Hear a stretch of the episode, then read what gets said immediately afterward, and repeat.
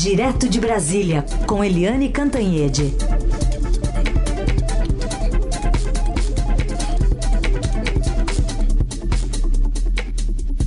Oi, Eliane, bom dia. Bom dia, Raíssen, Carolina, ouvintes. Bom dia, Eliane. Bom, a gente está repercutindo ainda bastante essa tragédia aqui no litoral norte de São Paulo. Já são 48 é, mortes, né? O número que subiu aí de ontem para hoje, segundo o Corpo de Bombeiros. Trabalhos que foram retomados às 5 horas da manhã. E uma repercussão também está sendo grande para uma foto de antes e depois que está estampando a capa do Estadão, que é a urbanização nessas áreas de encostas avançando inclusive sobre a, a Mata Atlântica, né, de, de, da população caiçara, que antigamente tomava boa parte ali da orla e acabou sendo expulsa é, para os morros por conta de avanço de, de setor imobiliário, mudança de plano de gestão, de, de plano diretor das cidades, que foi empurrando, né, foi é, acabou valorizando demais a orla, foram construídos alguns condomínios de alto padrão e aí expulsam os moradores com, sem condições, acabam indo para o morro e a gente tem essa situação, é, uma tragédia, né, que tá, estamos vendo no litoral de São Paulo. Queria te ouvir um pouco sobre a falta de planejamento de novo, a falta é, de recursos que seja do governo estadual e federal para evitar esse tipo de problema e de desastre. Olha, Carolina, Heisen, ouvintes, uh, o que a gente vê? Bem, primeiro é que de um lado você teve um recorde de água, né, um recorde de chuva como nunca antes na história, né? Desde que se começou a medir é, a quantidade de água nas chuvas, esse é um recorde, é mais de 600 milímetros no único dia, quer dizer, é uma barbaridade, muita água. Isso de um lado.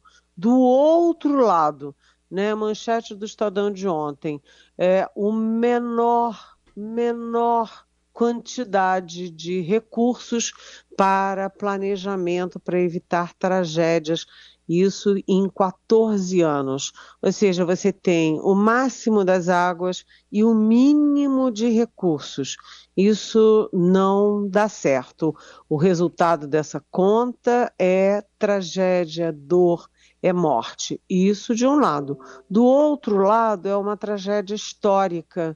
Né? Carolina estava explicando bem ali de como as populações vão sendo expulsas do seu habitat natural empurrada, empurradas né, as, as populações para as encostas e sem nenhuma, nenhum planejamento, nenhum cuidado, nenhuma avaliação de risco.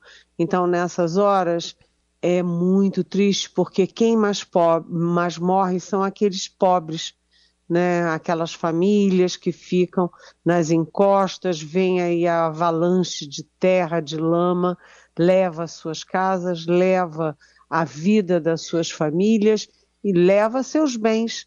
Né? As pessoas ficam sem a sua geladeira, seu fogão, seus móveis, sua cama, sua casa.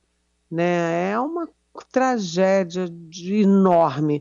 Agora, ao lado dessa tragédia que afeta principalmente os pobres, dessa vez afetou também ou a classe média, a classe média alta, que foi é, veranear, que foi passar o carnaval naquela região tão bonita. Você sabe, né, Carolina, você sabe, Heisen, que eu passei uns diazinhos, acho que quatro dias, numa pousada em Maresias, é, um pouco antes do Natal. E aí eu entrei em contato com o dono da pousada. É, bem, a pousada estava toda cheia de lama e o porão da pousada foi todo inundado, os estoques foram estragados, é, as, os equipamentos, né, o maquinário foi é, danificado, não tinha tido nenhum problema. A casa, a edificação estava de pé, os hóspedes estavam bem, só que é aquela história, né? Os hóspedes ficaram ilhados. Eu mesmo tenho amigas é, e amigos que estavam naquela região. Uma amiga minha, o marido dela é médico, não conseguiu chegar porque ele estava de plantão no sábado e demorou aí, depois não conseguiu chegar lá. Ela ficou sozinha e, e não tinha celular, não tinha é, internet, não tinha luz, não tinha água. E ela, se eu não me engano, na segunda-feira ou ontem, não me lembro, ela passou quatro horas na fila da vendinha, da, do mercadinho, para conseguir comprar alguma coisa. Então, as pessoas ficaram ilhadas, né? E as pessoas, no desespero, começaram a comprar tudo que viam pela frente. E se você compra muito, vai faltar para os outros, né? Uma situação desesperadora em que muita gente, inclusive, tira vantagem, porque a gente leu né, um litro de água a 93 reais, né, o helicóptero para transportar as pessoas 30 mil reais, quer dizer, é, tudo ficou muito difícil, muito sofrido, mas o pior, evidentemente, são as vidas humanas. Eu vi famílias do Maranhão, famílias é, é, da Paraíba, que foram se divertir e, e, em vez de encontrar diversão, encontraram morte, né? Lama, morte, dor. É tudo muito, muito triste e você junta a fúria da natureza com o descaso de, dos governos, o descaso é, do planejamento público, descaso é, da orientação, da educação para as pessoas. Tudo, tudo muito devastador, né, gente? Bom, Helene, agora uma imagem que também ficou marcada foi da segunda-feira, a presença lá em São Sebastião do presidente Lula ao lado do governador Tarcísio de Freitas. Só que bolsonaristas não gostaram, pelo menos naquele mundo paralelo das redes sociais, não gostaram desse encontro. Quem é que pode não gostar de uma coisa dessas, hein? As pessoas, em vez de condenar a tra tragédia, de se solidarizar com as vítimas, né, as vítimas que morreram, as famílias, as pessoas que perderam tudo, ficam criticando a, a única coisa boa dessa história toda, porque foi muito gratificante você ver o presidente Lula ao lado do governador de São Paulo, Tarcísio Gomes de Freitas. Né? Foram dois adversários na campanha, o Tarcísio é do Republicanos da base bolsonarista, foi escolhido é, candidato ao governo pelo Bolsonaro, e o Lula, que é o adversário do Bolsonaro, número um, e tudo, e os dois estavam ali cumprindo a sua função institucional o presidente da República, o governador do estado, tomando providências, aliás, ao lado do prefeito.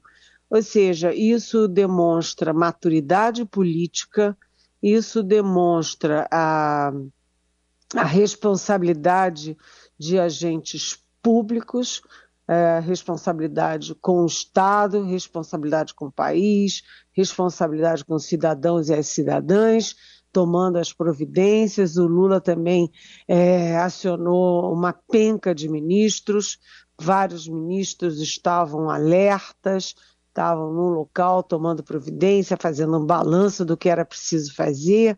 Enfim, o Tarcísio continua lá até agora, é, vendo como é que está a situação das estradas, vendo o que é preciso fazer, é, assumindo o controle da situação.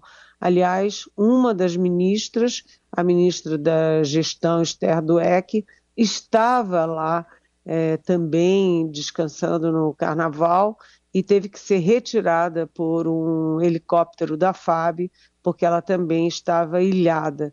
Né? Então, é, todo mundo tentando cumprir o seu papel. E aí essas pessoas horrendas da internet que sabe que não tem o que fazer, que não compreende as situações, que não tem empatia com as vítimas, né? como assim como não tiveram também com as vítimas da pandemia, reclamam de uma coisa que é positiva, né? que é um exemplo para adversários políticos. Adversários políticos têm responsabilidades com os eleitores naqueles eleitores que votaram com eles e naqueles eleitores que não votaram com eles. É isso que precisa ser feito nesse país. Menos, menos violência, menos agressão, menos ataques e mais seriedade no trato público e mais generosidade com quem precisa. A minha coluna de domingo começa com uma frase do Nelson Mandela ao assumir, né, o primeiro negro ao assumir a presidência da África do Sul depois de 27 anos preso, ele pedindo e pregando exatamente a união, né, a, a boa vontade, né, a, a é, sabe, fechar as rachaduras, né, e, e, e sarar as feridas políticas. É isso que a gente precisa num país tão rachado, tão dividido, em que essas tragédias se repetem todos os anos, né, gente?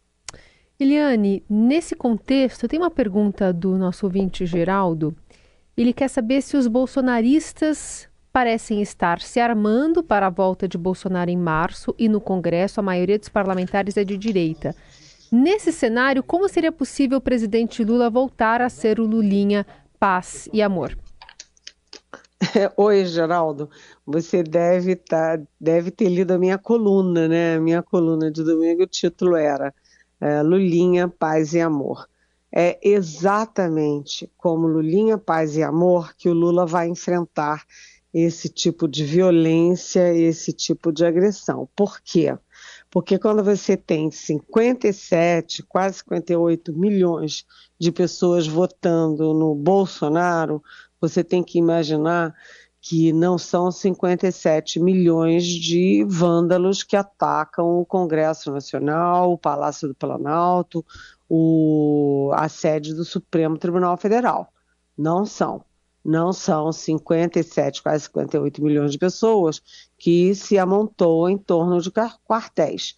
Tem muita gente, tem milhões e milhões de pessoas que votaram no Bolsonaro porque são contra o Lula né, porque são contra, são a favor da Lava Jato, são contra a corrupção, é, não conseguem entender o processo jurídico que levou o Lula de volta ao Palácio do Planalto.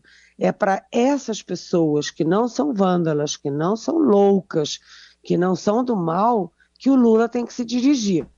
Né? Deixar o resto, isolar o resto é, malicioso, é, de má fé, é, isolado, isolar, deixar para lá. Né, deixar o Bolsonaro falando com o mínimo de gente possível. Então, Geraldo, a minha resposta para você é o seguinte: o Lula tem que é, buscar o Lulinha Paz e Amor para trazer para ele é, milhões de pessoas que não compactuam com, que votaram no Bolsonaro, mas que não compactuam com ataque às instituições, com guerra ideológica, é, com virulência, sabe, com invasão de poderes, com ameaça aos ministros do Supremo. É preciso ampliar esse leque das pessoas que são pela democracia e que votaram no Bolsonaro por é, mal informação, por equívoco, por não compreenderem o processo, por serem influenciados pelas fake news de internet, mas que são pessoas que precisam de uma mão para voltar à realidade. Então, Lulinha Paz e Amor, sim, para unir o país, para repetir o que o Mandela fez na uh, África do Sul, que é unir as pessoas do bem para combater o mal. Agora vamos abordar com você, Helena, uma reportagem que está na capa hoje do Estadão, da Adriana Ferraz e da Natália Santos, mostrando uma articulação de bolsonaristas, da bancada bolsonarista no Congresso, contra o revogaço do governo Lula contra as armas. O que, que isso pode dar nessa volta de trabalhos legislativos depois do carnaval, hein, Helene? Pois é, primeira coisa, a gente viu aquela, aquele festival de armas e munições na época do Bolsonaro. O Bolsonaro, inclusive, desautorizou portarias do Exército Brasileiro é, sobre o monitoramento do Exército sobre armas em mãos de civis, armas e munições. Né? Então, foi aquela coisa horrenda de as armas com civis aumentarem quase mil por cento, né? 700 e tantos por cento é, com o Bolsonaro. Isso é obviamente muito arriscado você botar mão, é, arma, munição pesada, arma pesada na mão de civis.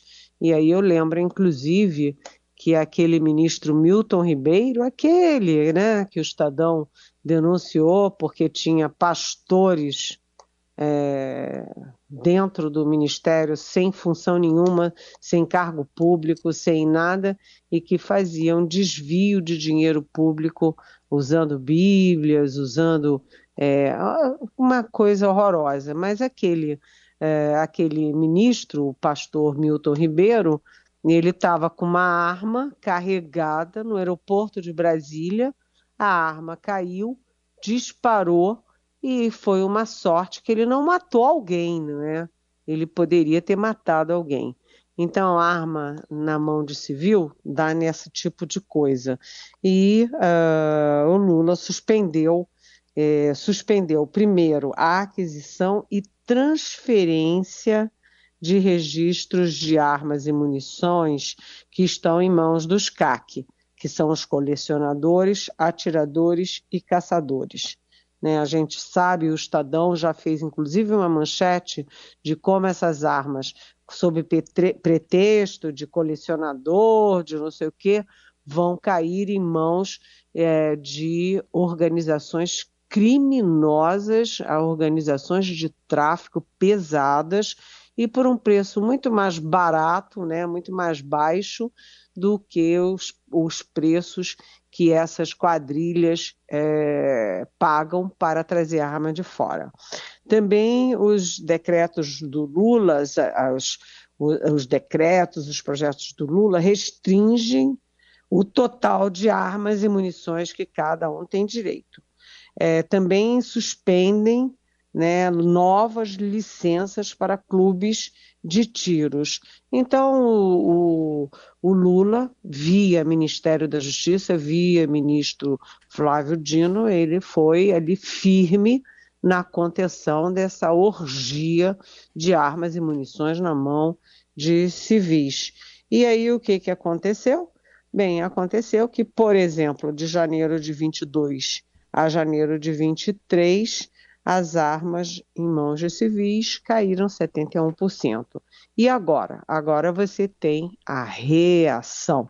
Então, uh, você tem 34 deputados e dois senadores da bancada uh, bolsonarista que já apresentaram 17 projetos de lei ou decretos legislativos para uh, acabar com os decretos com as ações do Lula para acabar com a farra de armas. É, eu diria que 34 deputados entre 513 é menos de 10%, né, em torno que, de 7, 8%, é, e dois senadores em 81 é a minoria da minoria da minoria. Mas o problema é que eles apresentam e depois a gente não sabe como é que fica na hora de votar. Então, foi uma matéria importante das nossas colegas no Estadão, alertando uhum. né, que tem aí um grupo se articulando, se mobilizando para é, derrubar é, ações e decretos do bem do presidente Lula contra as armas. Armas matam, gente. Armas matam. Né? E, então, é, vamos ver como é que agora a maioria se, se articula contra essa minoria pró-armas. Liane, para a gente encerrar é, essa, esse episódio lamentável né, de agressão a dois jornalistas do Estadão, Thiago Queiroz e Renata Cafardo, que acompanhavam né, essa tragédia no litoral de São Paulo, foram em áreas é, devastadas ali, onde tinha muito deslizamento, viu ali uma solidariedade, uma ajuda ao próximo, a, a presteza das pessoas quererem contar o que tinha acontecido para a imprensa e assim todo mundo ficar sabendo do que tinha acontecido. E aí, quando foram num condomínio de alto padrão, é, também lá no litoral, foram recebidos com agressões, com xingamentos. É difícil entender né, a motivação dessas pessoas. Pois é, Carolina, você sabe que, inclusive, os nossos colegas, o Tiago e a Renata, a Renata Cafardo, aqui lembrando, é a nossa colunista de educação, sabe? Ela conhece profundamente educação, que é a área fundamental para você ter qualquer projeto de inclusão social, né? E eles pediram autorização para o condomínio e o porteiro e o síndico autorizaram a entrada deles. Eles não estavam lá invadindo qualquer coisa, eles não estavam nada. Eles estavam trabalhando, eles estavam em pleno feriado, em pleno carnaval. A Renata tem filhinhos pequenos, né? O Tiago eu não sei, mas é, a Renata deixou os filhinhos em casa para ir dar um duro danado lá longe, atravessou estradas, lama e tudo, uma situação desesperadora para cumprir o seu dever profissional. E aí ela chega naquele condomínio com autorização para entrar e é recebida por cinco marmanjos covardes, covardes e mais uma mulher maluca, né? Os, os seis gritando é, comunistas, esquerdistas, sabe? É uma gente maluca, uma gente que é ignorante, né? E que é uma gente é, violenta, né? Eles tentaram arrancar a mão é, da, do, arrancar da mão da Renata o celular dela, empurraram, empurraram ela na lama, ali naquela enxurrada, é, tentaram tirar o chip das fotos é, do Tiago. O Tiago, claro que é muito mais esperto e inteligente do que eles e muito mais do bem do que eles, tinha cópia e mostrou a cara, a cara dessa gente capaz de de atacar vilmente é, profissionais que estão no exercício da sua profissão, que estão informando a população do Brasil inteiro e até do mundo sobre a tragédia, uma tragédia em que pobre morre e que aquele tipo de gente fica no seu bem bom e em vez de ajudar, ataca quem está relatando. É lamentável e isso diz muito da alma desse tipo de gente, sabe?